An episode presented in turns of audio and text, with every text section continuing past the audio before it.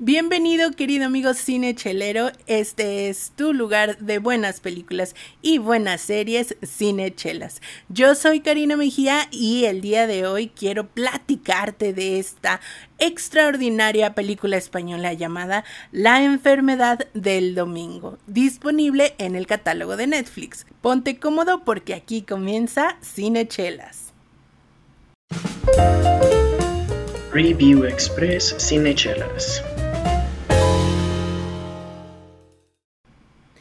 Bien, querido amigo cinechelero, comenzamos un review express más aquí en Cinechelas y antes de comenzar quisiera comentarte un poco mi experiencia con esta película antes de ver la película, porque bueno, esta película estuvo rondando mis recomendaciones de Netflix ya desde hace un tiempo, he de confesarlo.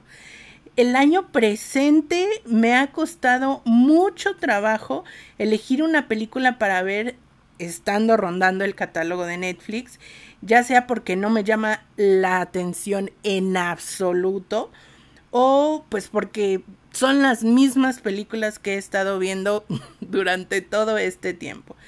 Y si a esto le sumamos un factor que, bueno, yo creo que seguramente tú lo has vivido, estoy casi segura que sí, esto es muy de los tiempos modernos, esto de que contamos con tan poco tiempo libre que lo que tenemos, el poco tiempo que tenemos libre, lo cuidamos como oro puro y por lo tanto desperdiciar, y lo digo así entre comillas, desperdiciar dos horas en una película o en una serie mala o que al final no nos guste, pues bueno, qué horror.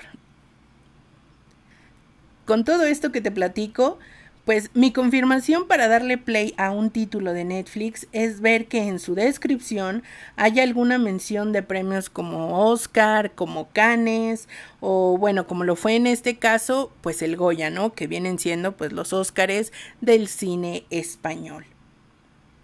Pero bueno, de entrada la película te regala la trama entera en la sinopsis, tal cual, como va una mujer que busca a su madre 30 años después de que ésta la abandonara y le pide que pase con ella 10 días. Y exactamente de eso va este filme, ¿eh? O sea, pero con eso, con eso es más que suficiente para tenernos al filo del asiento durante toda la película.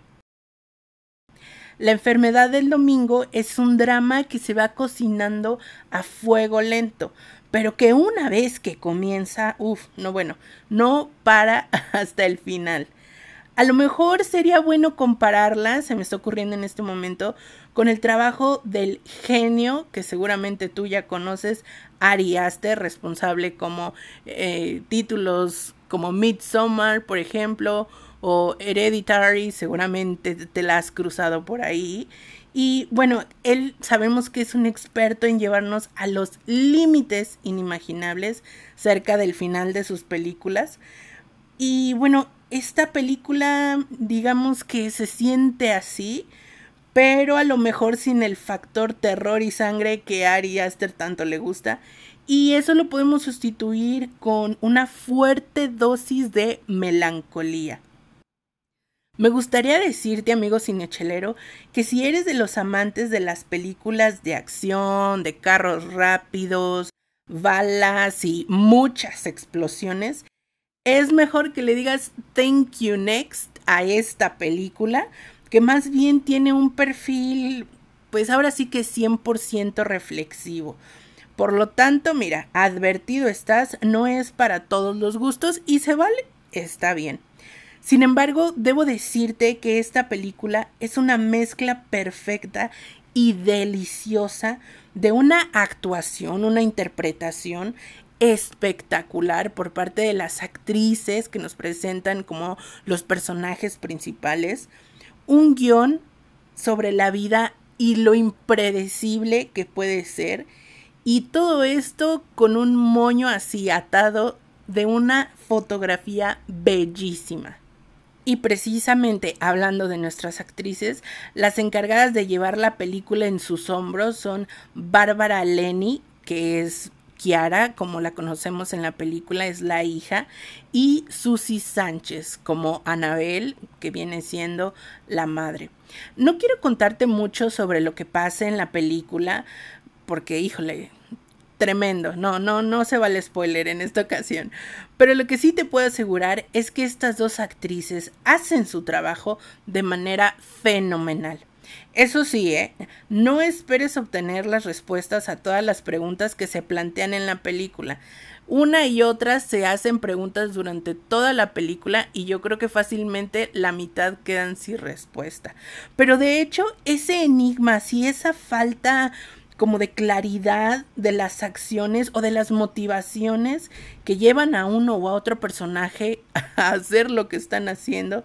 Eso precisamente, el que no sabes por qué actúan de esa manera, es lo que le da un toque de intriga a esta película y te obliga, o por lo menos a mí me obligó, a seguir mirando hasta el último minuto.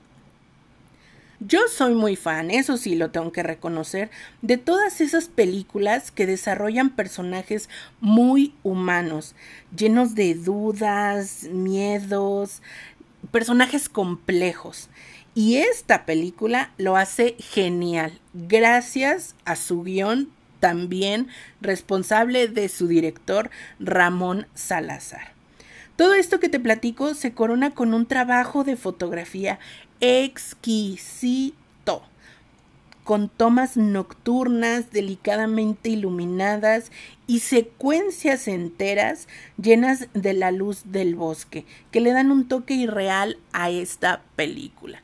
Así que ya lo sabes, amigo cinechelero, si tú estás buscando ver una película diferente, que te saque un poco de ese ritmo muy acelerado del cine de Hollywood, te recomiendo que veas la enfermedad del domingo, una película que está disponible en el catálogo de Netflix y que en este momento se convierte en una recomendación de parte de Cinechelas. Tú ya sabes que si la viste, si te interesa verla o si quieres dejarnos tus comentarios, te puedes lanzar directo a nuestro Instagram arroba cinechelas y también estamos en TikTok allá haciendo mucho contenido que también seguramente te va a encantar.